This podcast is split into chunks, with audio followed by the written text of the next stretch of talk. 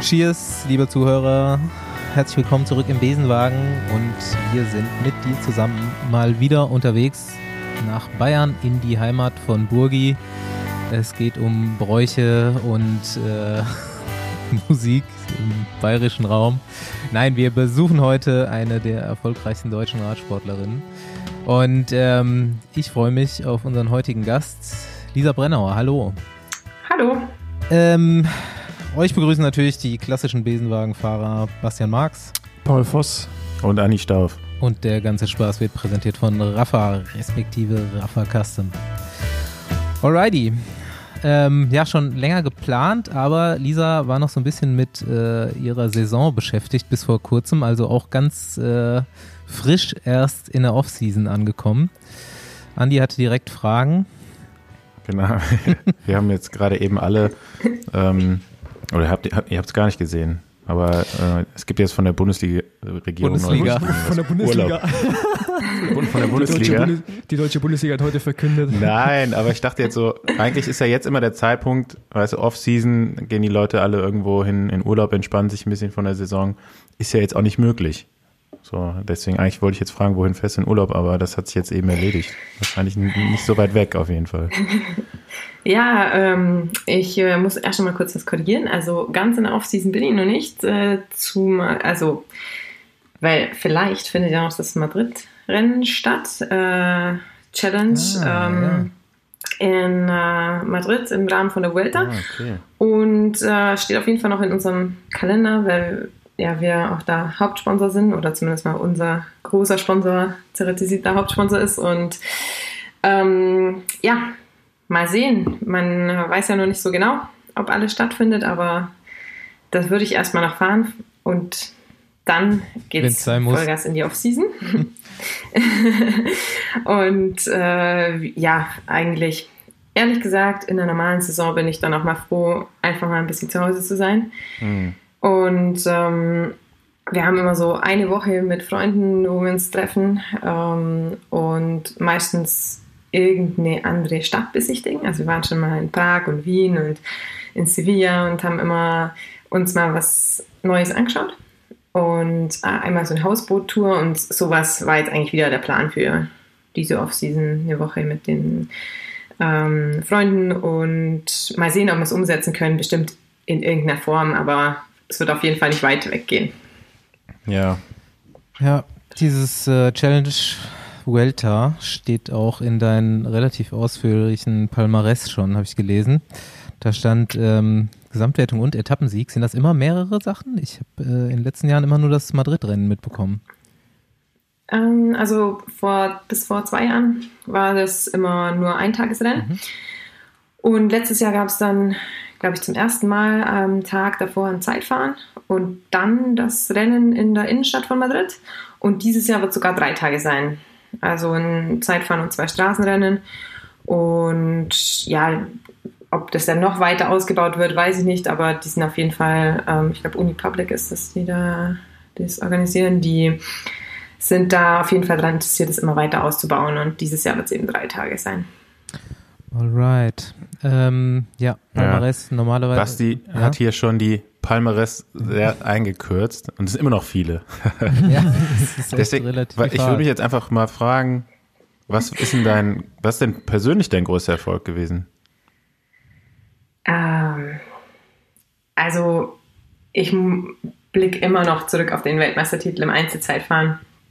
Ähm, 2014 riesiger Erfolg, ähm, konnte ich auch irgendwie mit nichts anderem mehr so richtig toppen.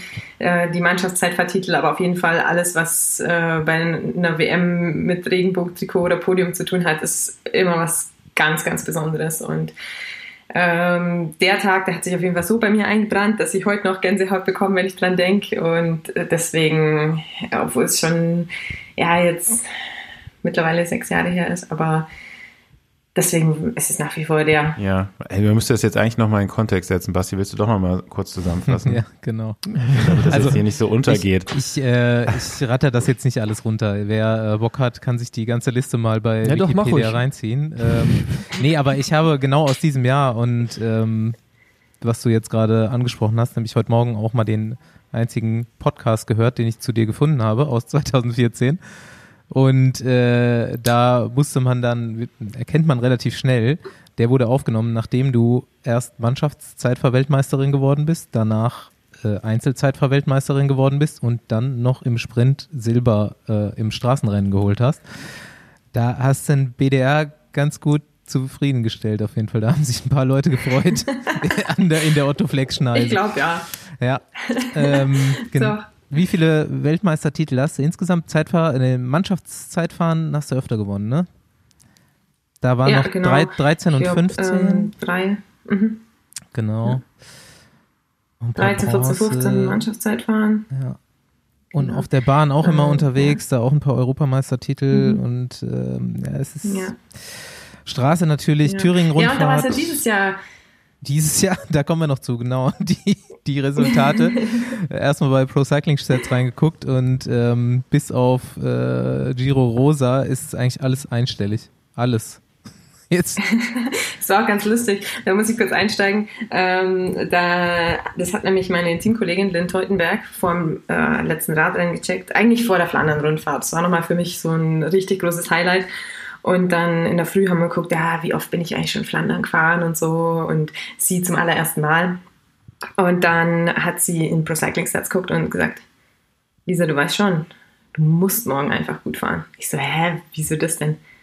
ja, anders zerstörst du deine Pro Cycling Stats Seite jetzt, weil äh, an den letzten zwei Rennen darfst du jetzt nicht mehr scheitern. Okay, im Giro d'Italia waren äh, ein paar Platzierungen weiter hinten dabei, aber ähm, das äh, weiß wohl jeder, dass Bergankünfte nicht meine absolute Stärke sind. Aber ansonsten alles andere, was dieses Jahr war, war irgendwie unter den Top Ten und sie fand es dann total lustig, dass, äh, dass wenn ich jetzt die nächsten zwei Radrennen nicht gut fahre, dass das dann echt schlecht aussieht in meinem Profil. Ich das gilt sicher, du bist natürlich jetzt auch noch geworden, für Madrid, ne? Für ja. Madrid gilt das jetzt auch ja, nochmal. Stimmt. Wenn es stattfindet. Ich, ey, ich ratter das einfach mal runter, weil das ist geil. Dieses Jahr Strade Bianche, achte. Deutsche Meisterschaften, erste. Europameisterschaften, da ist dann äh, Mixstaffel, Straßenrennen und Einzelzeitfahren. Ähm, Einzelzeitfahren vierte, ja? Oder mhm. so, ja. sechs, Straßenrennen sechste, Mixstaffel erste. Äh, dann Weltmeisterschaften Einzelzeitfahren vierte, Weltmeisterschaften Straßenrennen neunte, Gent-Wevelgem dritte, Flandern-Rundfahrt vierte und De Panne zweite. Stabil. ja, ja, nee, stabil war auf jeden Fall äh, die Saison wirklich und ähm, ja, ich fand es auch ganz cool, dass es eigentlich ziemlich breit gefächert auch war an den Anforderungen. Also so ein Zeitfahren dabei, total flache Rennen, Sprintankünfte, Strade Bianca ein total schweres Rennen oder die WM. Und das war eigentlich das, was mich selber so ein bisschen verwundert hat, wo ich mir jetzt auch dachte, so, okay, dass die, dass die, die Breite so da war in den verschiedenen ähm, Anforderungen an die Radrennen. Ja, du bist halbwegs bergfest und sprinten kannst du auch. Ähm, ja, es darf nur nicht zu, zu lang, darf es ja nicht hochgehen. Das, das ist ja nicht mehr mein Ding. Sag mal, bist du eigentlich vor dem Strade Bianca Rennen schon was gefahren dieses Jahr? Irgendwie auf der Bahn oder war das das erste Rennen sonst, ne? Mm, ja, es war das erste Rennen außer die Bahn-WM, die war ja in Berlin. Das war ja noch kurz vor Corona-Lockdown. Okay. Äh, war im Februar noch die Bahn-WM. Und da lief es ja auch ganz gut. Zweite und dritte. Ja. Und dann habe ich nichts gefahren bis Strade Bianca. Das war dann mein erstes Rennen wieder. Wie hast du die Zeit so verbracht? Hast du das gut verkraftet? Also ich meine, die Ergebnisse sehen ja sehr gut aus danach. Hast du irgendwas anderes gemacht oder? Äh, ja, haben, also haben ja. Ja, es war auf jeden Fall total anders. Also am Anfang hat ja jeder irgendwie gedacht, naja, jetzt mal gucken, so dann kann es ja alles gar nicht dauern und so. Und dann Olympia-Absage war für mich ein Riesending. Ähm, hat mich auch mal kurz aus der Bahn geworfen, äh, habe meinen Trainer angerufen und gesagt, so jetzt, ich mache mal hier eine Woche, ich muss mal eine Woche weg vom Rad, ich mache jetzt erstmal nichts, ich brauche mal Zeit für mich, meinen Kopf ein bisschen richten, verstehen, dass sich mein großes, großes Ziel gerade um ein ganzes Jahr verschoben hat. Und wirst schon sehen, in der Woche sieht die Welt wieder anders aus, dann, dann können wir wieder über Radsport reden, aber jetzt erstmal nicht. Und das habe ich dann auch gemacht, hat mir total gut getan. Und danach haben wir halt ein Plan geschmiedet. Äh, ich habe auch einen neuen Trainer seit Dezember. Es war nochmal ein Wagnis da, mal nochmal was Neues zu probieren, auch in die olympische Saison gehend ja eigentlich. Vielleicht ein bisschen Risiko, aber im Endeffekt äh, hat das super geklappt und er hat einen Weg gefunden, zu sagen, gut, wir trainieren jetzt so, dass du, naja, wir versuchen mal den großen Motor größer zu machen, aber ansonsten nicht so in die Spitzen zu gehen und einfach mal die Leistung zu halten. Also das sieht man auch bei Training Peaks nach so einem schönen Plateau aus und äh, da tut sich nicht viel, aber weder viel nach oben noch viel nach unten. Und das haben wir dann so lang gemacht, bis wir ungefähr eine Ahnung hatten, wann es weitergehen könnte. Und dann fängt man natürlich an, macht ein paar Intensitäten, fängt an, gezielter zu trainieren, ähm, Spitzen zu setzen und bis zum Wettkampf das halt weiter in die Spitze zu treiben. Und das hat halt echt gut funktioniert. Ich glaube, dass es mir rückwirkend so eine Trainingsphase mal ganz gut getan hat. Auch was, was ich so nicht kenne, weil ich ja das, das, das, dass ich meine Saison immer so lang habe mit der Bahn noch hinten dran nach der Straßen-WM, fahre ich ja meistens bis in November noch Bahnrennen. Dann habe ich gerade so, ah, dann habe ich einen Monat frei, dann habe ich gerade Dezember und Januar und ein bisschen vom Februar, um für die Februar-Bahn-WM schon wieder fit zu sein und dann geht es direkt in die Klassiker. Ja, ähm, mich würde interessieren, was wäre jetzt bei Olympia dein Ziel gewesen? Oder ich meine, im nächsten Jahr sind die gleichen Ziele sicherlich, aber sowohl ähm, Mannschaftsverfolgung als auch Zeitfahren und Straßenrennen oder fokussierst du dich da irgendwie eher mal nur auf die Bahn? Weil ich glaube, da ist ja die Chance gerade am höchsten, auch eine Medaille mit nach Hause zu nehmen, oder? Ja, auf also dem Kurs. Nach der, nach der Bahn-WM, als wir eine Medaille gewonnen hatten in der Mannschaftsverfolgung, da wurde es erstmal so richtig klar. Also da haben wir erstmal alle richtig gewusst, okay, wir haben hier eine Chance, eine wirklich realistische Chance, eine Medaille zu gewinnen. Und ähm, der Fokus auf die Mannschaftsverfolgung auf jeden Fall richtig. Jetzt, wo ich auch gesehen habe, wie weit ich im Straßenzeitfahren wieder vorn mit dabei sein kann, macht man sich natürlich schon Gedanken, lässt sich das gut miteinander kombinieren, könnte man sagen, ich möchte die Zeitfahrdisziplinen auf jeden Fall Vollgas geben. Und äh, da habe ich jetzt auch die Tage schon mal mit dem Trainer ein bisschen drüber gesprochen und äh, wollen wir auf jeden Fall nach der Off-Season, also ich soll mir meine Gedanken auch dazu machen, was ich selber will. Und wenn wir das jetzt nochmal neu besprechen müssen, weil die Optionen sich in der Saison vielleicht nochmal ein bisschen erweitert haben, als, als ich es jetzt dachte oder als es jetzt halt Anfang der Saison noch aussah. Okay, weil der Frauenvierer, wie du gerade selber schon sagst, hat ja Riesenschritte gemacht. Ne? Also ich war auch selbst bei der WM ja. dabei, habe das Rennen gesehen mhm. vor Ort und äh, war schon krass. Und äh, ja, also ich meine, äh, klar, die, ich glaube, die Amerikanerin und die, äh, ja. wer war das ist die zweite starke Nation noch vor euch gewesen? Ähm, ja, sind also auf jeden Fall so Amerika, Italien. Genau, ja. Ähm, ja Neuseeland, also sind. Aber, aber, aber, aber, denkt ihr, dass bei euch noch mehr Schritte jetzt möglich sind Richtung, Richtung Olympia dann? Also ich war eh überrascht, ne, dass ihr so einen riesen Schritt gemacht habt. Ich habe jetzt ja, sicherlich ja. Nicht, nicht so viel Ahnung, aber äh, man, das sind ja schon, also ich meine allgemein, der, der Frauenvierer macht ja eh krasse Schritte. Ja. Und äh, ja, keine Ahnung, also ich, ich finde es äh, ich fand's brutal und habe mich natürlich auch gefreut, dass ihr da eine Medaille holen konntet, aber ich sag mal, die realistischen Chancen ist jetzt einfach da, ne, äh, nach, zu Olympia zu fahren und dann Früher war es der Männervierer, der irgendwie so immer, ja, keine Ahnung, das, das Trumpfpferd war. Und jetzt äh, kannst du es wahrscheinlich in eure Richtung ein bisschen aus, äh, austarieren, oder? Ja, ähm, Großbritannien hat man gerade übrigens noch vergessen bei den Stimmt, ja, ähm, noch, ja. Riesennationen.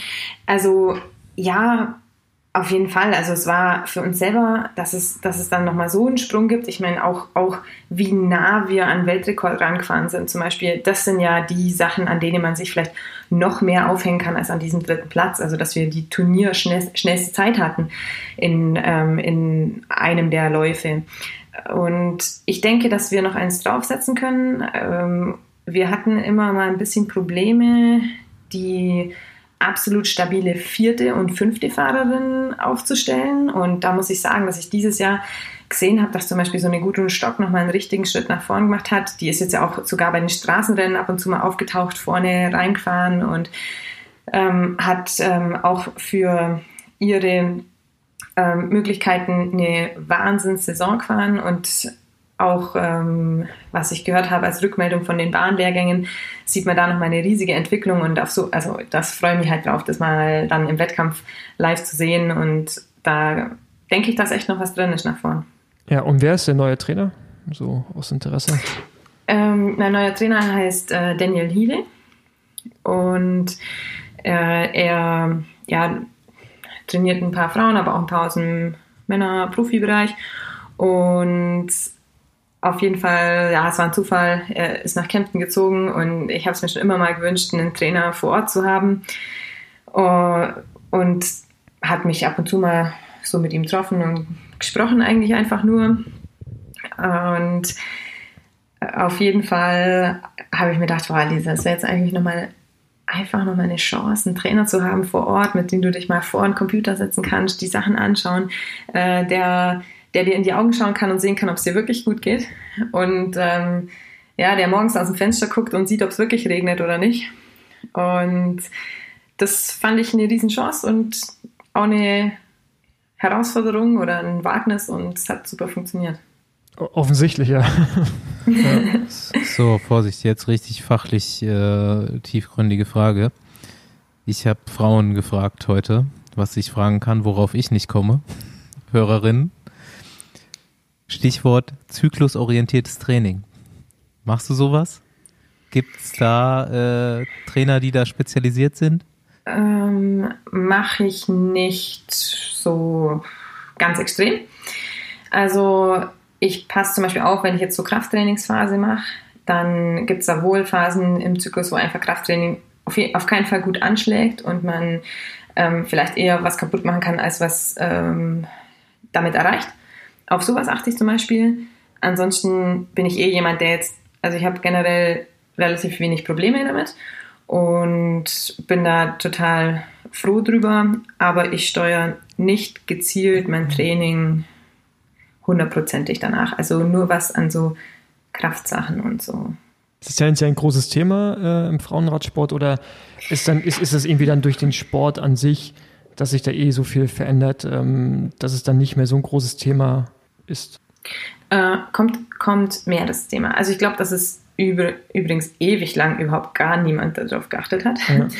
Und äh, jetzt aber ähm, immer wieder kommt das Thema auf und ich glaube, dass Leute das, ähm, ja, dass man darüber spricht, dass man auch sich traut, auch äh, mit seinem Trainer darüber zu sprechen. Ich meine, es ist so eine männerdominierte Welt und vielleicht ähm, hat man da auch erstmal die Frauen gebraucht, die sich traut haben, überhaupt darüber zu sprechen oder da auch ähm, Research zu machen. Und ich habe dieses Jahr ein cooles Buch gelesen, Roar heißt das. Und äh, da geht es hauptsächlich eben darüber und auch, wie man mit der Ernährung Einfluss drauf nehmen kann, dass man erst gar nicht äh, diese Schwankungen hat und da schon ein bisschen gegensteuern kann, damit man eben sein Training besser umsetzen kann und mehr vom Training hat, als man in der Phase eigentlich hätte. Interessant. Wie kam der Kontakt so. zu dem Trainer zustande? Kam das übers Team oder hast du privat mit dem schon Kontakt gehabt?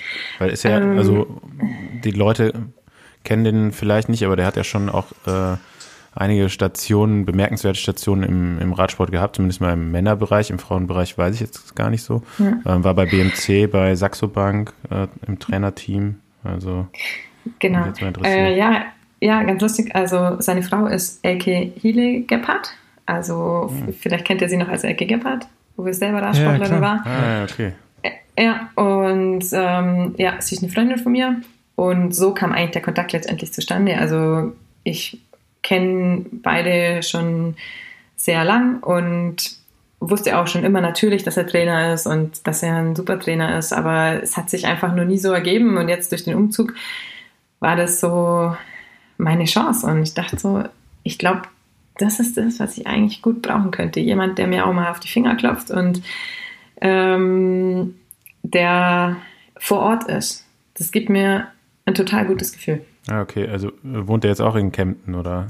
Genau, die sind okay, eben nach krass. Kempten, ja, die sind nach Kempten gezogen, ganz großer Zufall.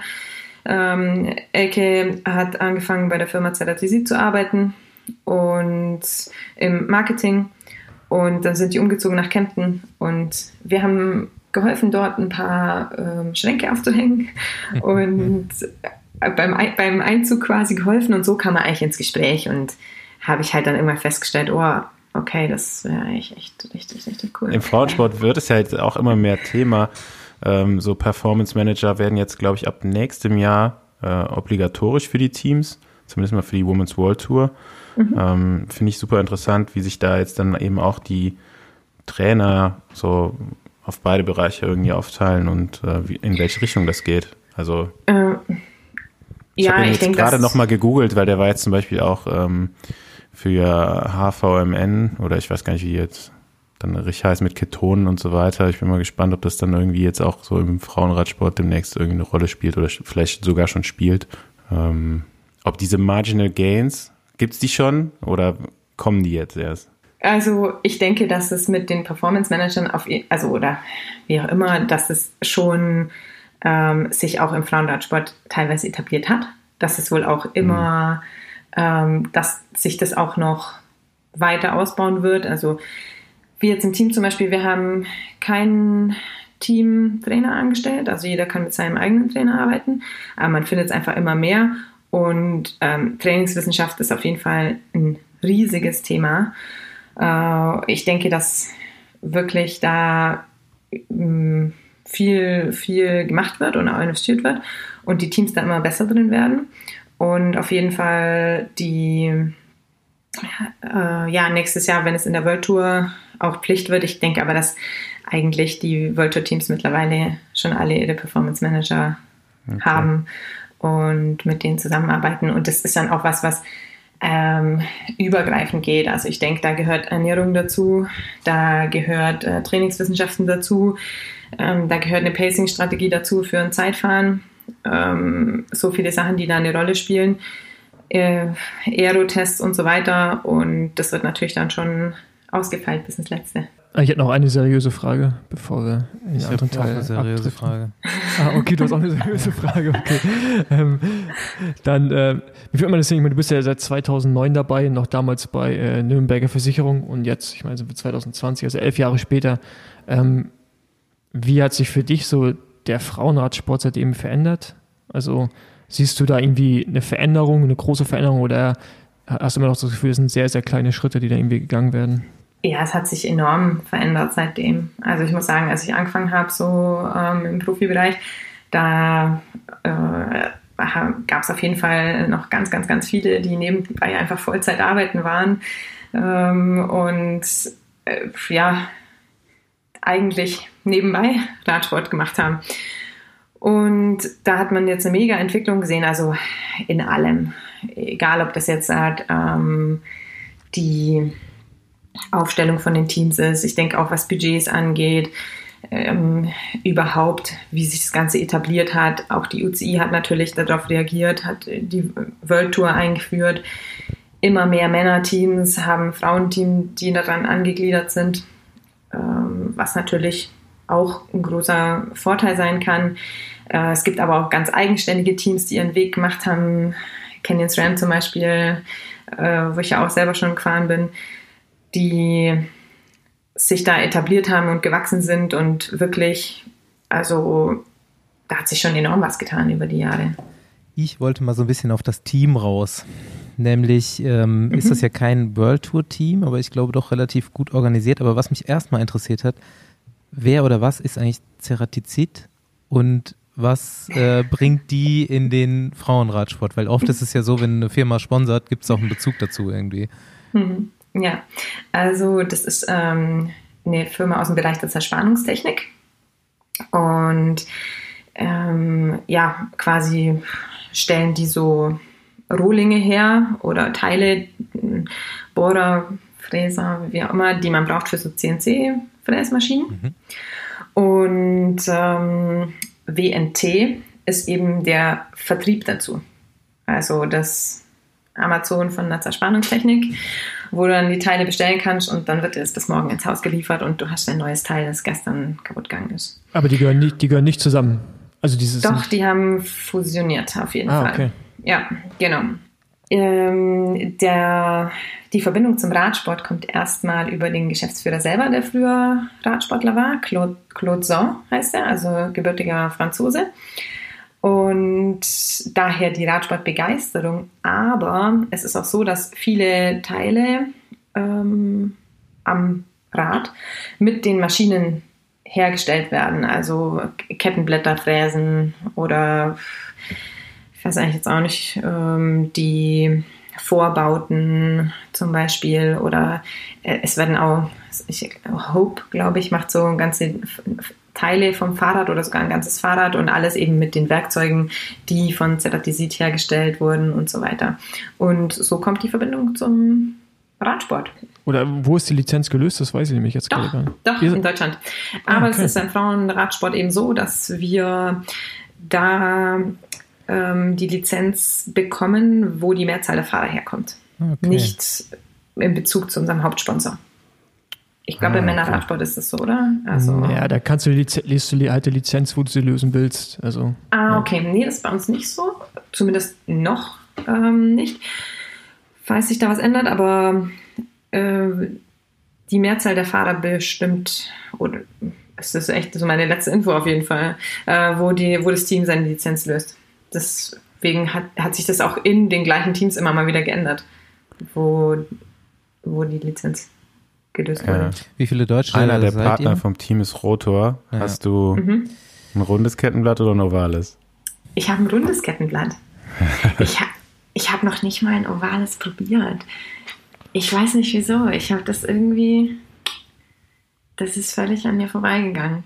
Ja, gut, aber ein Rotor ist ja auch rund. Wir hatten den also Sponsor also. auch mal. Ja, wir hatten den äh, Sponsor auch mal, da haben wir es alle so ein bisschen ausprobiert, aber letztendlich sind, glaube ich, alle bis auf einen wieder eine Runde gefahren. Ja, es gibt krass. echt Leute, die schwören total darauf und finden das voll super.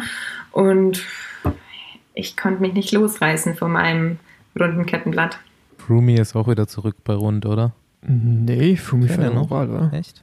Ja, klar. Guck, der fährt aber der fährt ja nochmal was ganz anderes. Ich guck mir diese ja, Schrottkiste nochmal an, die er da bei der Vuelta fährt. Ja, also das fährt er wahrscheinlich gar nicht. Aber ähm, das sieht so verboten Fahrt ihr eigentlich aus, auch die neue, äh, kurze neue äh, Technikfrage, fahrt ihr eigentlich auch die äh, hydraulische Schaltung von Rotor, oder? Nee, nee wir fahren äh, DR2. Ah, okay. Keine Rotorschaltung. Wir fahren Narben, ähm, dann Powermeter, Kettenblätter, Das war's. Ja, okay. Froome, Froome hat noch ovales Kettenblatt. Ja. Ah, Habt ihr das mitbekommen, dass er jetzt so ein, so ein komisches Rad fährt, so eine Sonderlackierung? Ja, das habe ich ja gerade gesagt. Ich finde es echt nicht schön. Eimer. Das sieht aus. Habt ihr die Batman-Brille schon gesehen? Ja, ja die finde ich, find ich ziemlich geil. Die finde ich ziemlich Ein, geil, muss ich sagen. 1A Batman, oder? Ja. Ich, ähm, ich habe es gesehen und dachte mir so, wie der, wie der ist, Helm oder was auch immer man sagt, was der aufhat. Ich finde, es sieht ja, gut, aber Batman aufhat. Ich sage euch, alle sagen wieder, die finden das hässlich und dann in einem ja, Jahr bauen weiß, alle ja. anderen Firmen das Ding einfach nach und dann fahren alle bald nur noch so eine Brille. Das ja. guckt man sich schön. Wir hatten ja auch schon mal einen Podcast mit Andy Clear, der ja auch irgendwie schon so eine Brille in Aussicht gestellt hat, die das, oder hat, haben wir das nach der Aufnahme besprochen? Ich glaube, nach der Aufnahme. Eine Aero-Brille. Ne? Ja. Und da muss ich jetzt ja. dran denken, als ich, ich diesen Nasenflügel gesehen habe, ob das jetzt ja. deswegen gemacht wurde. Äh, genau daran musste ich auch denken. Aber ich bin natürlich auch ein bisschen so ein Freak auf dem Gebiet und dann dachte ich mir so, die ist bestimmt aerodynamisch. Hm? Also es geht hier um die neue hey, Oakley Bat wenn Batman die, Batman ja, wenn, wenn Batman die schon hatte, muss sie ja gut sein. Ich denke auch, dass man sich das halt schön guckt. So jetzt denke ich auch noch so, oh Gott. In manchen Einstellungen sieht es geil aus, in anderen Einstellungen denke ich mir so, meint ihr das ernst? Aber ich denke, in drei Monaten mhm. findet man es geil, wenn es mal jeder aufhat. Kommt erst nächstes Jahr raus. Ah, okay. Also dauert noch ein bisschen, Zeit, bis wir die alle Zeit, haben. das geil zu finden. ähm, hast du schon mal im Besenwagen gesessen vor heute? Nee. Noch nie? Ernsthaft? doch, doch, doch. Ähm, einmal, warte mal. Also echt noch nicht oft. Ich, ja, ich musste mal so einen Besenwagen nach dem Sturz zurückfahren, zum Ziel, aber selten. Wir müssen echt. Das ist also was Neues für mich heute. Wir müssen echt irgendwann mal anfangen, schlechtere Leute zu interviewen. Weil alle, die wir interviewen. Sitzt kaum jemand im Besenwagen, oder? Keiner sagt. Fahren die Besenwagen, haben keine Geschichten dazu. Ja. Stoffi, ähm, da können wir mit uns eigentlich anfangen dann. Ja. ja. hey, ich, Ich gucke aber auch gerade mal schnell hier deine ganzen Ergebnisse durch und ich glaube, oh, bis ja, auf ja. 2006 warst du zumindest bei einer Rundfahrt, hast du keinen DNF. Also Warte mal, 2006, da war ich noch, da war ich noch Juniorin. ja. Aber ansonsten war es meistens, also du bist fast alles durchgefahren. Nur so ein paar DNFs, also viele so, Möglichkeiten für einen Besenwagen gab es hm. nicht. Nee, aber 2006, ähm, da stehen bestimmt schon die Rundfahrten drin. Ich bin da zwei Rundfahrten mit den Frauen schon gefahren, Thüringen-Rundfahrt und Tour de Lot. Genau. Und ja, da musste ich vom Bundessinne aus früher aussteigen, weil ich ja nur Juniorin war und er nicht wollte, dass ich da äh, das war eine ewig lange Rundfahrt. Also da, damals ging die Tour de Lot mindestens schon eine Woche, wenn nicht gar zehn Tage. Ja. Und das wollte der halt mir nicht aufbrummen da, deswegen bin ich da ausgestiegen kleine Entschuldigung parat, ne? Und äh, in Thüringen, da bin ich krank geworden in dem Jahr. Das weiß ich nämlich noch, weil es war ja nicht so ein schönes Erlebnis und das merkt man sich ja meistens mhm. am besten. Wie, mhm. hat mich interessiert, wie abgefuckt warst du dieses Jahr, dass Paris-Roubaix nicht stattgefunden hat? Oh. Muss ich das in Worte fassen? Yeah. Kann man bei eurem, kann man im Podcast auch was sehen dann? Nee, ähm, wird gepiept auch. Wir sind auch explizit. Ja. Das stimmt gar nicht. Ja. Man darf hier ruhig fluchen. Okay, ich fand's echt, das fand ich echt schlimm. Wirklich. Fand ich richtig, richtig schade. Ähm, erstens, man hat natürlich auf die Form jetzt voll gestimmt. Das wäre wär wirklich ein Radrennen für mich gewesen, glaube ich. Das hat mir schon gefallen. Ich war auch da, habe es mir angeschaut.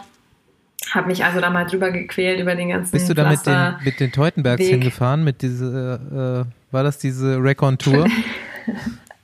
Also nicht mit den Teutenbergs, ich glaube, die waren extra nochmal. Okay. Aber Lynn Teutenberg war schon dabei.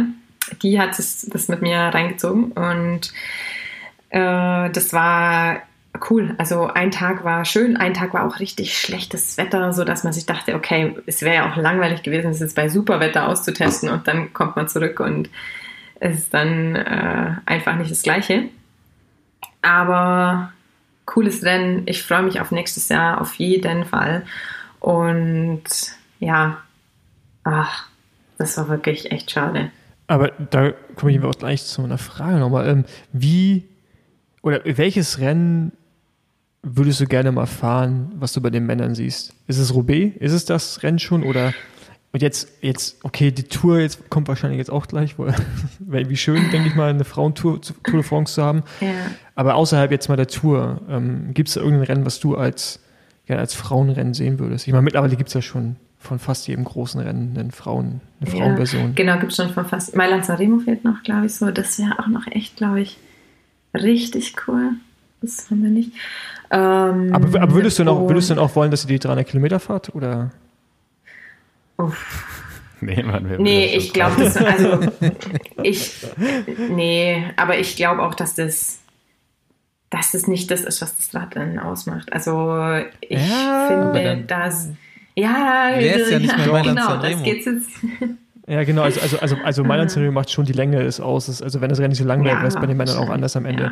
Aber ja, nein, weil es dann auch nicht mehr Mailand ja, Sanremo ja, hieß. Genau. Ja, ja, gut, ja aber, genau. Das aber, oder man Paris-Tour Paris startet auch nicht in Paris. So eine Bus-Edition. Nee, aber wirklich jetzt Paris, ja, Paris-Roubaix auf jeden Fall. Das finde ich wirklich, das ist ähm, mega und wir könnten ja auch mal über die Deutschland-Tour reden. Ja. Das wäre ja. natürlich auch, das wäre natürlich auch cool. Sowas. Also mal was Großes wieder im eigenen Land. Klar, wir haben die Thüringen-Rundfahrt, super Event, äh, liebe ich total. Bin ich auch, glaube ich, irgendwie so fast jedes Jahr gefahren. Vielleicht einmal. Das wäre das wär so. so zum Beispiel äh, ein Frauenrennen, was ich mal gerne wieder fahren würde. Ja, genau. Ja? Fand ich immer, als U23-Fahrer war das immer super. Mega Rundfahrt, ja. Ja, ja Hammer. Finde ich cool. Auch, also liegt mir auch total. Ich finde es auch wunderschön dort und also, ja, aber so eine Deutschland-Tour, das wäre. Ja, mal wieder mal generell ein paar mehr groß. Rennen in Deutschland, ja, vor allem Deutschland-Tour. Genau. warum eigentlich nicht, ne? Ja. Ihr habt auch nichts anderes, ne? außer die deutschen Meisterschaften und dann halt die Thüringen-Rundfahrt. Mhm. Ist das für Profis so das Einzige, ne? Ja, genau. Ähm, ich habe vorhin gar nicht mehr weitergefragt. Dieses, ähm, dein Team ist quasi so vergleichbar mit einem PKT-Team, würde ich sagen, ne? Bei den Männern. Hast du Nachteile dadurch oder ist es eigentlich so, als wärst du in einem World Tour Team bei euch? Ähm, also, ja, da muss ich jetzt ein bisschen weiter ausholen. Also, äh, bei uns gibt es ja diese Europe-Tour nicht. Also, vielleicht ist es so ein bisschen so wie, wie es so Phoenix, also so zweite mhm. ähm, Reihe bei uns wird ja die World, wurde ja die World Tour erst eingeführt und es haben sich dadurch total viele mh, mm, Fragen aufgetan, die nicht so jemand richtig beantworten könnte. Total viele von uns haben zum Beispiel ähm, so Stellen bei öffentlichen Ämtern, Polizei, Bundeswehr und so weiter. Und jetzt gab es da tierische Probleme, weil man auf einmal ja bei einem World Tour Team in eine Anstellung geht. Beziehungsweise kann man natürlich auch als Selbstständiger fahren, aber das geht nicht in allen Ländern. Also man kann dann ähm, in manchen Frank Ländern nee, in Spanien, Italien ist es vor allem. Genau, Italien ist glaube ich Spanien, Italien, ja. Frankreich ähm, und jetzt hat man, wenn man so eine öffentliche Stelle eigentlich hat, kann man schon mal in den Ländern gar nicht in ein Virtual Team gehen, weil ähm, die das vom Staat irgendwie her nicht erlauben, dass man dort selbstständig ist und Profi. Also die möchten das als Anstellung nur durchführen.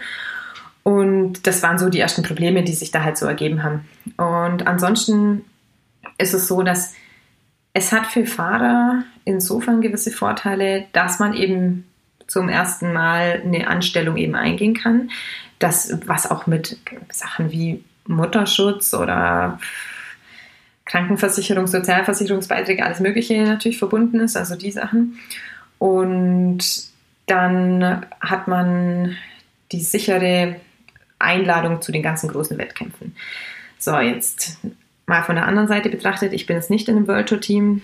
Wir werden eigentlich in der Regel trotzdem zu den ganzen großen Radrennen eingeladen, weil wir ja trotzdem in den Top 10 ähm, Teams der Welt sind.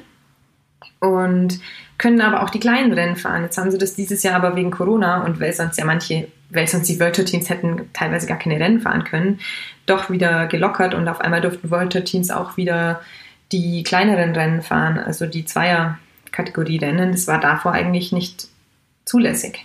Also ich würde mal sagen, es hat seine Vor- und Nachteile. Ähm, für einen Fahrer hat ein Virtual Team halt einfach, es hat halt mehr Regeln, egal, du, das Team muss halt auch bestimmte, ähm, muss einen, einen, Teamarzt haben, muss bestimmte ähm, Sachen vorweisen, was ein Continental Team nicht muss.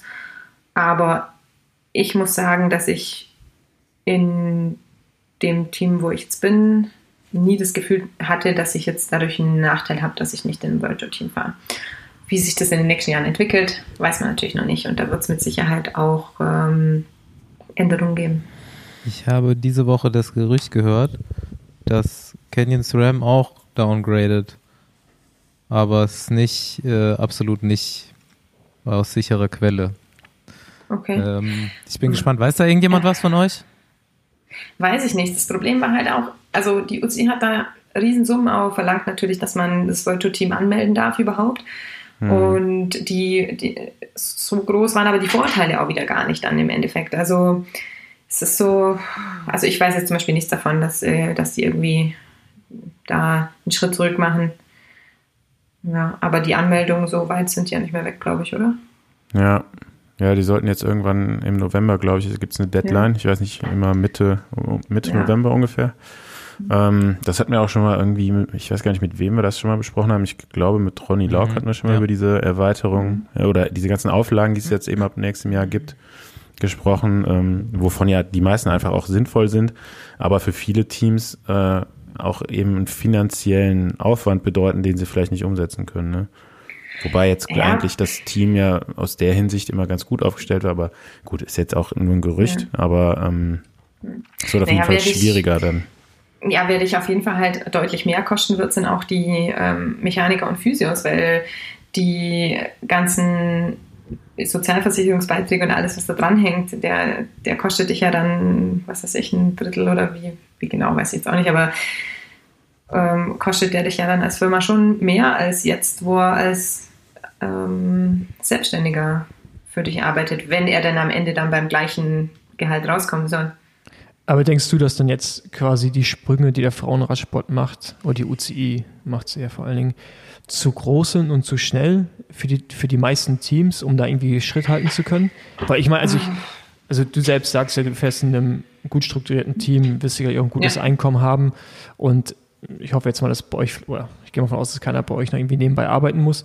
So wie, und dann gleichzeitig sagst, du, okay, vielleicht Canyon Swarm äh, gibt es Gerüchte, habe ich jetzt zum ersten Mal gehört, gehen vielleicht runter, weil halt die Kosten da oben zu viel sind. Und das ist ja schon eher ein Team, was wahrscheinlich ein solides Budget hat. So, sind da vielleicht die Sprünge zu groß, die gemacht werden gerade? Also auf der administrativen, administrativen Seite?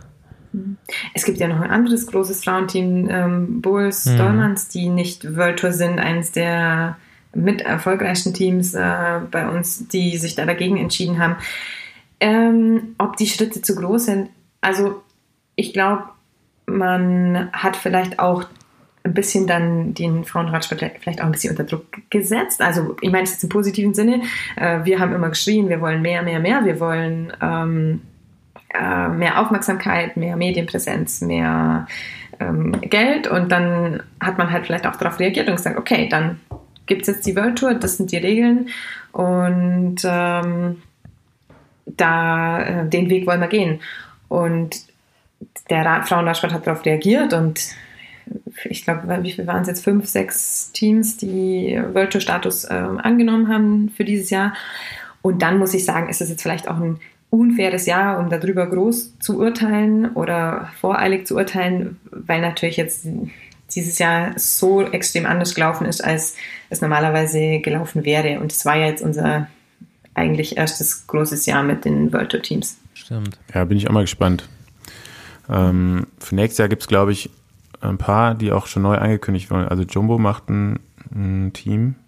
Ähm, ich weiß gar nicht, welche Lizenz ähm, die lösen wollen. Ja, die, die müssen jetzt halt ähm, erstmal Continental gehen, weil ah, okay. das ist die, ja, die müssen erstmal ein Jahr Continental-Team machen, neue Regel, damit die dann im Jahr drauf dann eine World Tour Können. Aber das wiederum verstehe ich halt nicht, weil im Männerradsport kannst du halt, da kaufst du dir das Ding und dann, ja. und dann, dann bist du World Tour und da kommt Jumbo wahrscheinlich mit reichlich Kohle rein und die können sich diesen Status nicht mal erkaufen und das finde ich halt, also da ist halt dann wieder so, keine Ahnung, also, weißt du, es sind so irgendwie, äh, so, ja, das, also, ich glaube, das soll ein bisschen Stabilität reinbringen, ne? dass eben nicht Leute irgendwie ein Jahr sagen, ey, wir machen jetzt hier, lösen eine Lizenz. Und, nee, du, da, du musst ja auch mehrere Jahre halt lösen. Nicht mehr glaube, du musst ja beim Frauen sind, glaube ich, sogar drei oder vier Jahreslizenzen, ne? Das ist ja gar nicht. Ach so, aber dann wäre das ja mit Kenneth Jam schon mal ausgeschlossen, dass die jetzt runtergehen. Stimmt.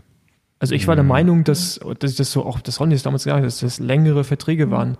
Und ähm, ja, keine ja, Ahnung, aber. Es ist halt alles, um ein bisschen Stabilität reinzubekommen. Ne? Ja. ja. Weiß einer von euch eigentlich, ob es bei, weil wir haben eben über Paris-Roubaix geredet, das war immer das Eintagesrennen, wo es das meiste Preisgeld gibt. Wie sah das da für Frauen aus? Weil bei der Flandern-Rundfahrt war es so krass, dass die irgendwie, das war nur ein Zehntel oder so von dem Männerpreisgeld, kann das sein? Ich weiß es gar nicht. Lustig, oder? Ich habe mich überhaupt gar nicht damit beschäftigt. Ich wollte einfach nur dieses. Ja, richtige, richtige Sportlerin, nur, mhm. nur für die Ehre, nicht fürs Geld. genau. Naja, nee, im Normalfall ja, irgendwie interessiert es schon, aber man muss sagen, man also die ganz großen Dinger, das weiß man dann schon immer so, jeder will Ride London fahren und ähm, oder diese Over Women's Tour, da gibt es halt richtig, richtig Preisgeld dann mal. Aber ansonsten ist da ja jetzt auch also es sind da ja die wenigen Ausstecher dabei, wo man weiß, oh, da gibt es richtig viel Geld und ansonsten ist es, es, pegelt sich das alles schon irgendwo so beim gleichen ein, aber ich weiß jetzt gar nicht, wie es bei Paris-Roubaix gewesen wäre. Ich habe jetzt auf jeden Fall nicht von anderen gehört, dass das jetzt hat, äh, eins von den äh, Preisgeld äh, Dingern das ist. Das würde mich jetzt mal interessieren, ja, weil Stoffi, mal bei raus. den Männern gibt es 30.000 bei den Männern. Was gab es bei der Flandern-Rundfahrt? Aber ich finde nichts. 20? Den, ja, genau, oder so. 15 und bei uns dann 1500. Ja, das ist halt schon, das ist halt ja. schon einfach ein krasser Unterschied. Also das ist halt ja. nicht. Hey, das ist da muss auch dann eigentlich die UCI doch, da, da ist doch die UCI für verantwortlich, weil die legen ja zumindest mal das mindeste Preisgeld fest. So, Also du, du kannst dann, also Roubaix gibt dann halt immer noch on top, ne? Also als World Tour Eintagesrennen gibt es, glaube ich, so, sind, glaube ich, 10 oder 15 das Mindeste. Und dann, mhm. wenn der Veranstalter sagt, okay, wir machen halt 30, dann geht das. Aber du kannst nicht mhm. weniger machen. Mhm. Und da muss doch, das verstehe ich überhaupt nicht, warum das noch nicht so ist. Ja, guter also, Punkt auf jeden Fall. Ich meine, wenn man sich die Gesamt, das Gesamtbudget von, dem, von der Veranstaltung anguckt, dann macht es gar nicht so einen großen Unterschied. Das stimmt auf jeden Fall. Also äh, gebe ich dir recht. Also bei uns sind auf jeden Fall die Briten da, die extrem nachgezogen haben und das weiß ich. Also Tour of Britain Männer, die haben, glaube ich, das, das ist ja aber dann nur ein zweites Kategorie dann bei den Männern, oder? Äh, genau, 2.1. Mhm. Ja. Also ich glaube gar kein HC, sondern nur 2.1, ja. Äh, aber da hätte es jetzt bei der OVO Women's Tour, glaube ich, gleiches Preisgeld geben wie bei den Männern. Und ähm, bei Ride London wollten sie dieses Jahr auch nochmal richtig, richtig anheben, das Preisgeld. Und ja, da, da tut es dann schon weh, wie letztes Jahr, wo wir dann, wo dann Kirsten Wild der Sieg aberkannt wurde. Das hat uns dann schon wehgetan. Mhm. Hat man sich schon so gefreut und tsching, tsching, aber dann. Schon ausgerechnet. Ähm, bei Männern ist es ja jetzt gerade so, dass äh, so eine Generation hochkommt, die äh, zum ersten Mal irgendwie super erstaunlich stark ist und direkt mitfahren kann. Ähm, Gibt es ja bei den Frauen auch solche Tendenzen? Du bist ja jetzt schon wirklich eine Weile dabei, aber immer noch bei den Besten. Und ähm, hast jetzt vielleicht mit Liane Lippert jemanden auch in Deutschland, wo, ähm, wo man sieht, die ist auf jeden Fall ähm, wahrscheinlich mal in der Lage, ganz vorne reinzufahren? Also ich habe jetzt das Gefühl, so ganz krass wie bei den Männern, also jetzt wo auf einmal, das sind jetzt ja wirklich mehr als nur einer, die auf einmal, äh, wie wenn sie direkt von den Junioren durchgestartet wären, oder es ist ja auch ein Fakt quasi, ähm, dass es so ist. Ähm, also da gibt es mit Sicherheit so die Einzelnen, aber ich hatte jetzt nicht das Gefühl, dass das jetzt ein voller Trend ist, dass die kommen und direkt da sind und uns, uns um die Ohren fahren. Ähm, Im Gegenteil, es gibt auch wirklich echt schon Ältere, die die ganze Zeit vorne mitfahren. Also Annemiek von Fleuten zum Beispiel ist ja ähm, Marianne Voss. Ja, auf jeden Fall gegen Ende 30. Ja, Marianne Voss die ist noch nie älter wie ich. Ne? Ach, die ist noch gar nicht so alt. Nee, nee, echt? Nee, die, kommt die war eine von denen zum Beispiel. Die nee. war aber, Marianne Voss war eigentlich ein Evenepoel. Die ist damals. einfach schon so ähm, ewig äh, dabei, weil sie so früh angefangen hat. Ja. Okay. Ich meine, die, die, die, war, ähm, die war, als ich Juniorenfahrer war, ja. hat, die, hat die schon bei Olympischen Spielen, ist die vorne rumgefahren. Ja. Und ich glaube, die ist ja, du bist 85, nee, du bist 87 oder 88? Nee, 88, genau. 88. Ich glaube, sie ist 87, oder? Ja, genau, oder vielleicht sogar aus 86. Ich weiß, auf jeden Fall, es war so krass, wie ich dachte, Alter, die ist so alt wie ich oder ein Jahr jünger und dann ja. fährt die, kann, gewinnt da einfach alles und das ist ja jetzt ja schon irgendwie 15 Jahre her. Ja, also, also diese Ausnahmetalente gibt es auf jeden Fall. Also die gibt es auf jeden Fall und sie war so eine, die äh, dadurch gestartet ist, direkt von den Junioren rein und ja, und da, da gibt es auf jeden Fall. Ähm, aber ich habe jetzt nicht das Gefühl, dass da der, der volle Trend so geht. Und man darf auch nicht vergessen, bei uns gibt es halt gar keine Zwischenklasse. Also mhm. es gibt ja nicht mhm. nochmal eine U23 oder so. Äh, gut, die hat jetzt Evenepoel auch nicht gebraucht, aber ähm, die gibt es ja bei uns jetzt wirklich gar nicht. Also die gehen ja direkt gleich von Junioren auf äh, in die Frauenklasse rein. Und ähm, denkst du, dass sich dann in Zukunft was, Entschuldigung, dass sich in Zukunft was ändern wird? Weil es gibt es auch, glaube ich, jetzt Europameister, also irgendeiner Sport, da gibt es ja jetzt U23 Frauen. Ja, Europameisterschaften. Europameisterschaften, ja. Ne? ja genau. Immer bei Europameisterschaften ja. gibt es eine U23-Meisterschaft. Genau, gibt es ja. dann Tendenzen, dass es irgendwie jetzt auch in Zukunft dann eine WM gibt? Ich, ähm, ich weiß nicht genau, aber es wurde schon immer mal, also auch so, man hört immer mal, dass es so mit der Plan ist, mal eine U23 aufzubauen, aber dazu muss sich ja auch die World Tour erstmal so etabliert haben, dass man überhaupt sagen kann, hey, wir machen da nochmal einen Cut und ähm, machen da nochmal eine Zwischenklasse rein. Ob es eine WM geben wird, ich, ich weiß es nicht. Es ist halt schon so, dass die U23-Fahrer teilweise schon vorne mitfahren. Und dann würde ich mich als U23-Fahrer natürlich auch dafür entscheiden, die große WM zu fahren, denke ich. Nochmal zurück zu Liane Lippert. Ähm, Freut, mhm. freut man sich da, dass es äh, national jemand Gutes nachkommt? Ist das eine Konkurrenzsituation? Ähm, ihr seid jetzt echt eine super starke WM gefahren, beide unter den Top Ten gelandet. Hat ihr vielleicht ein bisschen mehr gelegen, der Kurs? Wobei ich dann auch dachte, du wirst Neunte. Kann man jetzt eigentlich auch nicht so richtig sagen, dass eine von beiden besser war. wie ist da die, das Verhältnis und wie siehst du äh, ihre Karriere da im Moment? Ja, ich freue mich wahnsinnig. Also, dass da Talente nachkommen. Also auch die Franziska Koch, die ist jetzt ja noch nicht ganz erfolgreich wie Liane, aber äh, ja auch noch ein paar Jahre jünger, die auf jeden Fall da von unten nachrückt und äh, nachkommt. Ich finde es super und generell, also ob Konkurrenz oder nicht, also wenn wir das äh, BDR-Trikot anhaben, dann sind wir Teamkollegen und ansonsten belebt Konkurrenz das Geschäft.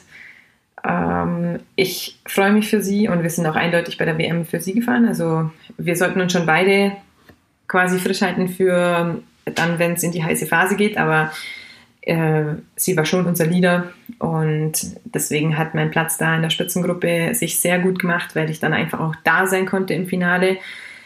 Ähm, nochmal für sie was machen konnte und die Platzierung super. Ich habe mich da auch riesig für sie gefreut und ich denke, es ist auf jeden Fall eine Fahrerin, die uns in den nächsten Jahren wahnsinnig viel Spaß bereiten wird. So, wollen wir mal zu den äh, persönlichen Fragen kommen? Poesiealbum. Wollt ihr noch was von der Karriere wissen? Ich hätte, ich hätte auch direkt eine persönliche Frage. Was ist mit deinem oh, Küchenschrank da hinten ja. los? Hat der, ist der von ja. CATC? äh, nee, ist der nicht. Okay, funny story. Ähm, der war vorher nicht da. Also die Türen waren nicht da, ne? Also für die, die jetzt zuhören, das sind so zwei schräge Schranktüren, richtig schräg, die, wie wenn sie da nicht hingehören würden. Ähm, auf jeden Fall war die vorher gar nicht da und es war einfach offen, offenes Chaos äh, vom Vormieter. Und dann kam mein Cousin mal hier und hat den äh, Tisch zusammengebaut, auf dem gerade mein Laptop steht. Und dann habe ich gesagt, du, wir müssen da was machen. Ich kann es nicht so offen lassen. Das sieht aus wie Chaos. Das muss zu. Und dann hat er gesagt, du, dann müssen wir was ganz anderes machen, weil das Holz, was da schon dran ist, das ist echt uralt und sowas kriege ich nicht her. Komm, ich mach dir mal was Cooles. Das ist dabei entstanden. Ah, ernsthaft? Also das ist, das hängt gar nicht ja. schief, sondern das ist einfach so. Das ist so gemacht. Schief das hat mein Cousin, das hat mein Cousin gebastelt. Guck mal, da geht's so. Ja, das scheint auf jeden Fall sehr kreativ Witzig. zu sein, ja. Ja, also aber so im Ganzen sieht das eigentlich ganz cool aus und passt jetzt zum Tisch und dem restlichen. Hier ist auch noch das gleiche Holz nochmal verbaut hier hinten. Und deswegen sieht es im Ganzen dann eigentlich echt cool aus und tausendmal besser als vorher, wo es einfach offen war und alles wild da. Oh, wildes Chaos. Ähm, du kannst ja auch so ein schlimmster Hungerast oder schlimmster Kater. Irgendeine Story. Ähm, äh, schlimmster Kater ist eigentlich zu langweilig, weil ich bin so eine eigentlich, die der echt. Die keinen Kater hat. Ja, jein. Vollgas äh, ohne. Okay. Ich ziehe durch. Schlimmster Kater eigentlich ähm, ähm, hatten wir unser Teamtreffen und am nächsten Tag musste ich parat stehen bei so einer, ja, es waren, wir mussten alle da sein, Fahrervorstellungen, ähm, Vorstellungen von der Firma und so weiter. Und ja, wir hatten am Abend vorher ein bisschen eine Feier gehabt, aber also es waren alle Leute da, auch die Geschäftsführer von, von, von anderen Ländern und so. Und zum Glück war irgendwie alle ein bisschen angetrunken gewesen. Und ähm, auf jeden Fall habe ich da erstmal verschlafen, was mir übelst peinlich war am nächsten Tag und ähm, war total spät dran zu diesem Treffen. Und ähm, wir standen dann natürlich in dem ganzen Raum und wurden alle vorgestellt und so, es war alles gar kein Problem. Aber ähm, ich hatte verschlafen, das fand ich wirklich erstens mal richtig schlimm und ähm, mein Glück war nur, dass es fast allen anderen im Raum genauso ging wie mir. Und ähm, am selben Tag sind wir dann noch so auf so eine ähm, Brücke gewandert, so eine Schwebebrücke über der Straße hier in der Nähe von Reute. Und äh, das, da hochzulaufen fand ich gar nicht so lustig, mir war es nicht besonders schlecht, aber es war einfach die ganze Situation, dass es einfach die wir da mit dem Team waren und ich da verschlafen hatte und es eigentlich total wichtig gewesen wäre, ja. da ähm, on time zu sein und ja, es war wir können die Frage in Zukunft auf jeden Fall auf äh, schlimmster Kater beim Teamtreffen konkretisieren, weil äh, ja, das, ja, ja, auf jeden Fall. Das ist die, die Chance relativ hoch, dass er wirklich auch dann da war. ja. Sehr gut. Ja, genau. Ja. Ja, ich habe jetzt hier noch Technikerfahrungen und so äh, Buchempfehlungen aufgeschrieben. Aber was hast du eigentlich beides schon gesagt? Wir haben zumindest schon über entweder orale Kettenblätter geredet und ein äh, Buch, das mit dem, das kannst du eigentlich nochmal sagen. Das, weil so ein paar Hörerinnen haben wir ja doch. Und diese Raw hieß das, oder was? Ja, genau, Roar. Ähm, und das hat diese Stacy Sims geschrieben. Ich ähm, bin der Meinung, dass die von Osmo, von dem ähm, Nutrition, mhm. Zeug, Getränkepulver, was auch immer, ähm, dass sie da auch involviert ist und die ja, da total offen einfach mhm. damit umgeht und auch selber ihre Erfahrungen als Sportlerin schildert und wie es ihr ging und wie sich das dann auch verändert hat, als sie mal darauf geachtet hat, sich einfach besser zu ernähren oder gezielter zu ernähren, auch was den Zyklus angeht denke mal, für manche äh, Fahrerinnen ist es schon auch dann mehr Problem, beziehungsweise dass sie mehr Auswirkungen haben. Ich habe es auf jeden Fall auch schon gehört. Ähm, Fahrerbingo. In deiner kompletten Karriere im Fahrerfeld, es muss nicht deine Mannschaft sein, kann deine Mannschaft sein, irgendwie Fahrerfeld. Ähm, wer ist dir besonders in Erinnerung? Neben wem fährst du besonders gerne? Ähm, respektiert, besonders lustig, was auch immer? Eine Person, die heraussticht für dich? Chantal Blag. Ah, achso, jetzt heißt sie Van den Broek Blag. Ja. Ähm, jetzt wirst du bestimmt auch wissen, warum. Richtig. Ähm, war mal meine Teamkollegin und ich habe eine Zeit lang in Holland gewohnt oder hatte, hatte eine Wohnung da anderthalb Jahre lang und äh, wir sind total viel zusammen trainieren gegangen. Wir waren auch Teamkolleginnen in dem Jahr und sie hat immer mir erzählt vom Gewinnen. Sie wollte, sie wollte immer gewinnen, gewinnen, gewinnen. Und sie hat mir so viel vom Gewinnen erzählt, dass ich auch irgendwann gewinnen wollte. Und wen wundert's? Das war natürlich ähm, der Winter von 2013 auf 2014. Und dann hat sie noch immer zu mir gesagt, du Lisa, wir trainieren echt so hart jeden Tag, wir machen einander mal Weltmeister. Ich sag's dir, wir machen einander noch Weltmeister. Mittlerweile war ich Weltmeister und sie Weltmeister.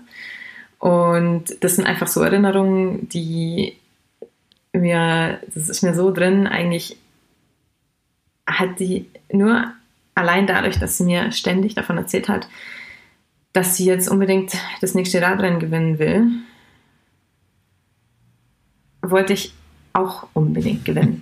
Und ähm, ja, kleine Anekdote, aber das ist auf jeden Fall, ja, Chantal van den Broek Gut, auf die Idee muss man halt auch erstmal kommen, ne? Rennen gewinnen will. Ähm.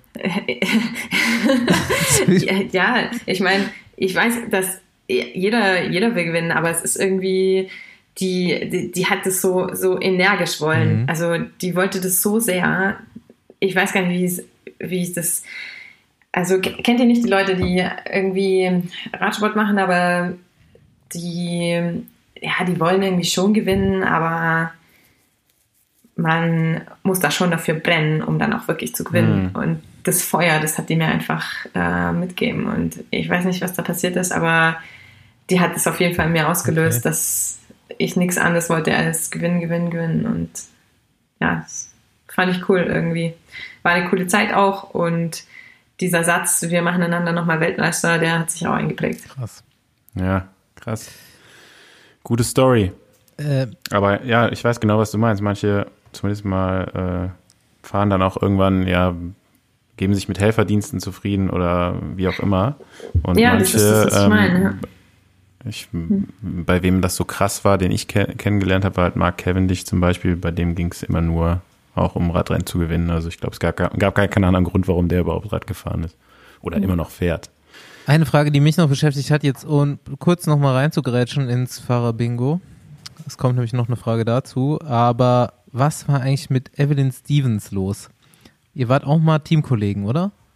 Ja. Und das war so eine Zeit, da habe ich auf jeden Fall auch Frauenradsport verfolgt und irgendwie war die plötzlich weg. Ja, ja, die hat aufgehört. Also Evelyn ist ja total spät zum Radsport gekommen. Ähm, die hat davor, ja, ist das die größte Story, New York, Investmentbankerin in der Wall Street und so. Ähm, hat dann den Radsport entdeckt, hat alles hingeschmissen, hat sich Jogginghosen gekauft und Radsport gemacht. Auch wirklich so, ne? Also die hatte vorher echt keine Jogginghose im Schrank. Und hat dann mit Radsport begonnen und war dann ja auch wirklich sehr, sehr erfolgreich.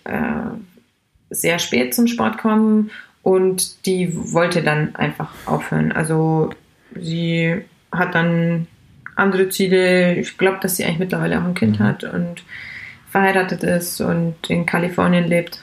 Aber die wollte dann Die war aufhören. wirklich so gefühlt zwei Jahre oder so da, hat auch echt sau viel gewonnen und dann Ja. war sie weg. War das nur, war, wie lange? War nicht nur zwei Jahre, oder? Nee, die war bestimmt Nee, länger, aber so, also ich so, glaub- dass ich das mitgekriegt habe. Ja, Ja. Aber- 2016 hat sie aufgehört. 16. Ja. Ah, okay. Mhm. Gut, aber jetzt aber eigentlich nur zu der wichtigsten Frage. Ja. Ähm, wen, wen magst du nicht? Also neben wen möchtest du eigentlich nicht? Wer geht dir so richtig auf die Oh Nerven? Ja. Oder ist dir auf die Nerven gegangen? Aber jetzt sag nicht, gib keinen. Nach, Das- sag nicht Niki keinen. Terpstra. Genau, sag nicht Niki Terpstra, ist verboten. Ja, ähm, oh, auch auf die Gefahr hin, dass sie zuhört. Marlene Reusser ging mir dieses Jahr ziemlich auf den Keks. Ah, relativ erfolgreich Ähm, zurzeit, ja. Ja, es ging aber gar nicht darum. Ähm, ja, ich weiß nicht, ganz oft gestürzt, genau vor mir, neben mir, hinter mir, überall. Und dann die Aktion ähm, bei den Europameisterschaften war ein Zeitfahren auch so ein bisschen mit Windschatten fahren bei, bei Anna van der Breggen. Und ja, ich weiß auch nicht. Ich, also ich muss dazu sagen, dass es tut mir leid, ich kenne sie persönlich eigentlich gar nicht. Ich, also gar nicht. Also kann ja voll die nette sein. Ich mag sie nur nicht auf dem Rad neben mir. ja genau, auf sowas Ja, aber genau das hat man ja, Ja. manchmal, ne? Ja, aber das hat jetzt auch eigentlich nur den Grund, wie gesagt, also es ist echt wirklich auch eine, die in fast jedem Radrennen stürzt und ähm, leider war ich halt dieses Jahr ein paar Mal äh, da ganz in der Nähe und dann bin ich auch gestürzt und manchmal auch nicht, aber es war einfach doch relativ auffällig, dass sie oft, oft stürzt und da fahre ich dann nicht so gerne in der Nähe. Und sonst bist du. Hat aber jetzt nicht keine persönlichen Ja. Gründe, weil die kann ja auch total nett sein, ich weiß es nicht. Und sonst bist du, was Positioning angeht, glaube ich, gar nicht schlecht, ne?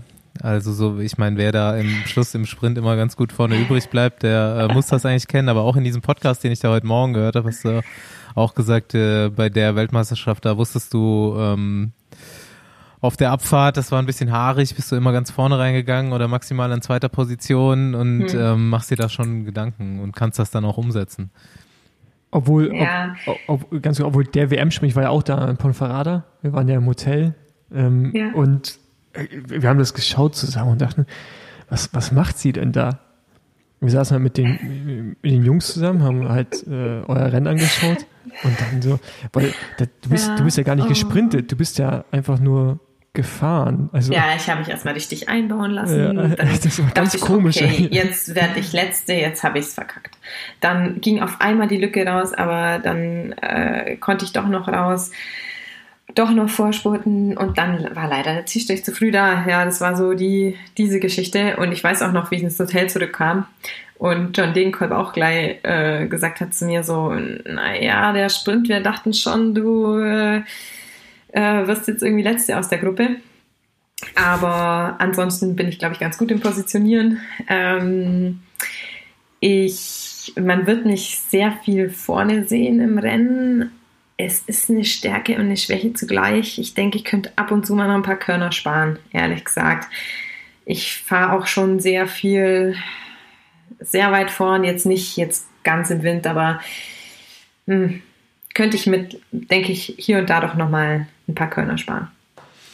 Gibt es bei, bei euch zum Beispiel im, bei der Flandern-Rundfahrt, gibt es dann auch schon mittlerweile so Orientierungspunkte am Wegesrand, wo, wo man weiß, okay, jetzt muss man lossprinten zum Beispiel. Das gibt es ja bei den Männern, das wird so überliefert von den Alten an die Jüngeren mit, über die Generationen.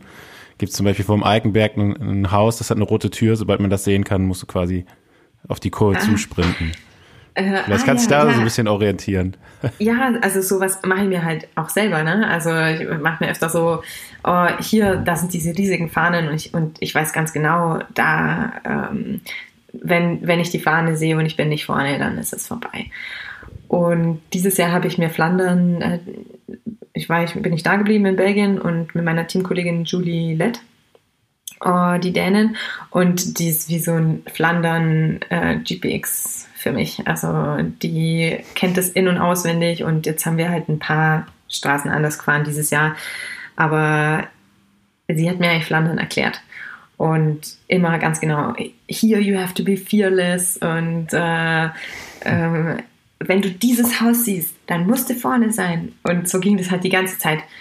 Äh, wenn du hier bist, dann musst du auf jeden Fall nochmal ein Kiel zu dir nehmen. Und so haben wir die ganze Route irgendwie für mich mit Markern gesetzt, die wichtig für mich waren. Und das ist schon cool im Rennen dann, wenn man dann dort ist. Und eigentlich, ich brauchte auch eigentlich gar keinen Zettel mehr auf meinem Vorbau, um mir irgendwas zu merken. Ich wusste es eigentlich dann am Ende auch auswendig. Und für den Zielspurt sollte ich mir das auf jeden Fall nochmal von jemandem erklären lassen, weil ich war ja auch oft vierte oder zweite. Mhm.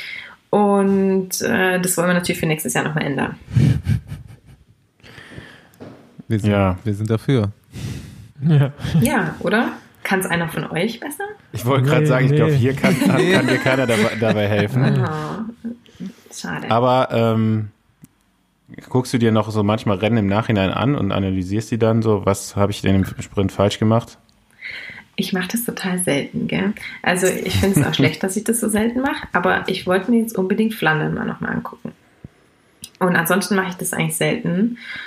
Besonders selten, wenn ich schlecht gefahren bin. Und das ist ja aber auch keine gute Eigenschaft, weil daraus könnte man ja am meisten lernen. Ja, das wäre jetzt noch mein Vorschlag gewesen, vielleicht so eine Selbstanalyse. Ja, ja und halt voll die gute ansonsten, Idee. brutalen Leadout. Ne? Ähm, frag doch mal deine, in der Familie deiner Teamkollegin. Die hatten eine richtig gute Sprinterin auch. Teutenberg. Ja. Ina Joko Teutenberg. Ja. Die hat auch ja, ganz Fall. schön viele ja. Rennen gewonnen. Ja. Die würde ich mal anrufen. Ja, das ist echt gut. Ja. Oder Dege. Oder Dege. Wenn, wenn ja, ihn erreichst, dann kannst du dir vielleicht nochmal sagen, er soll sich endlich mal bei mir melden. Aber der baut gerade ein Haus. Der, der, der, Soll der auch ein Podcast, oder? Ja, das ist auch ein Podcast, hat jetzt ja, schon ein paar Mal steht doch aus, ja. so halb zugesagt und dann halb abgesagt, aber irgendwie erreicht okay. man ihn nicht mehr. So. Man, nee? sieht, man sieht nur okay. auf seinen Instagram-Stories, dass er gerade einen Traktor fährt oder, oder Okay. Genau. Dege, komm in Besenwagen. Ähm, ja. mach, mach noch eine Nominierung äh, im Frauenradsport Deutschland. Wer sollte, äh, wen, wen sollten wir hier noch reinholen? Ah, ihr hattet, hattet Liane schon, oder? Nee, nee. Liane hatten wir Ja. Ja. Das Liane. könnte auch das erste, den, da könnten wir auch das erste Paar in den Besenwagen einladen. Stimmt. Ja, das könnt ihr auch mal. Also Liane, ja. das wird auf jeden Fall lustig. Liane. Muss ich noch mehr sagen? ja, ja. nee, Liane müsst ihr einladen, auf jeden Fall. Das ja, wird reicht. lustig. Okay. Alright. Ach, und Lynn, was ist, was ist denn mit Lynn Teutenberg?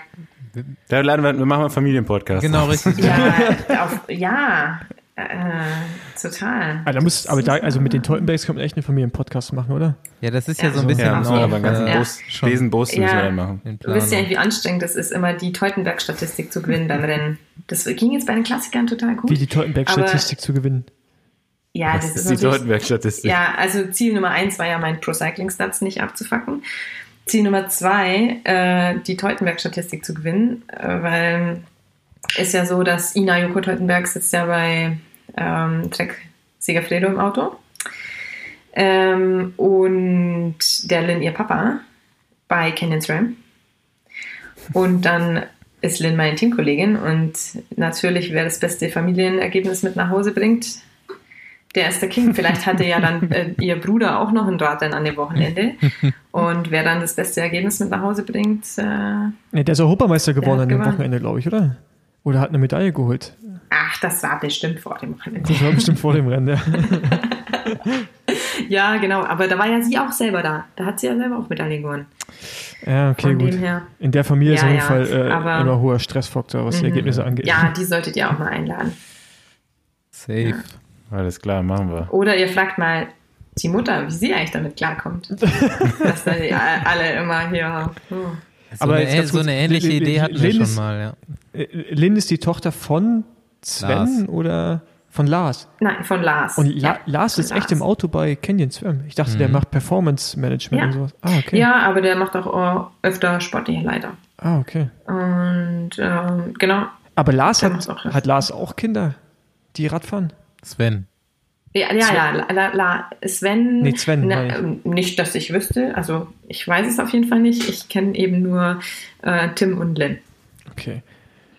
Mhm. Verwirrend. Jetzt wird's kompliziert für den, den der nicht die Teutenbergs kennt, wird's jetzt kompliziert. Aber wir äh, haben diese, Ja. diese äh, jetzt. Sie ja jetzt. Familienepisode auf dem Plan stehen, ja. Aber das mit der Mutter Genau. ist auch eine gute Idee. Auf jeden Fall. Ähm, ja, ich würde sagen, wir äh, kommen langsam zum Schluss. Und ähm, ich darf Dankeschön sagen, dass du Rede Vielen und Dank, Antwort ja. bestanden hast. Das war sehr äh, spannend. Ich fand das sehr gut heute. Ja, es hat, es hat mich auch sehr gefreut. Erste Ich habe auch Besenwagen. tatsächlich oder? ja, ja, erste Besenwagenfahrt war cool. Ich habe auch tatsächlich noch nicht so oft ähm, Podcast gemacht, aber das hast du ja schon selber rausgefunden. Ja, aber geil, dass der Aber- noch da Ja, war aber- auch Ja. von 2014. Genau. Ja, das ist, wundert mich total. Ja, voll. Aber auch- hörst du selber den Besenwagen? Oder? Ja, sonst hätte sie ja. ähm, ich habe nur nicht oft, ge ja, also auf jeden Fall noch nicht bis zum Ende gehört, sonst hätte ich Genau. ja Fahrerbingo gekannt. Ich habe mich voll geoutet. Ich dachte so, no way. Aber ja, Machen wir aber auch nicht immer. Also deswegen eigentlich immer nur mit, mit Gast. Gast, vielleicht. ja. ja auch. Alright. Gut, Dann, dann, vielen Dank. Ja, ich sage auch nochmal Danke und ähm, ich bin gespannt. Paris-Roubaix nächstes Jahr. Hoffen wir alle, dass es stattfindet. Genau. yes. Und dass es regnet. Sorry. Ja, es ist, also manche Regen, die, äh, manche Rennen sind einfach äh, geiler im Regen, aber ich mag das dann auch. Tom Bohn hat immer gesagt, Paris-Roubaix im Regen ist besser, weil dann ist, wird nicht so schnell gefahren. Ey, es ist auch Mhm. besser. Ich bin, ich bin's gefahren bei der Tour damals und das war geil im Regen, Mann.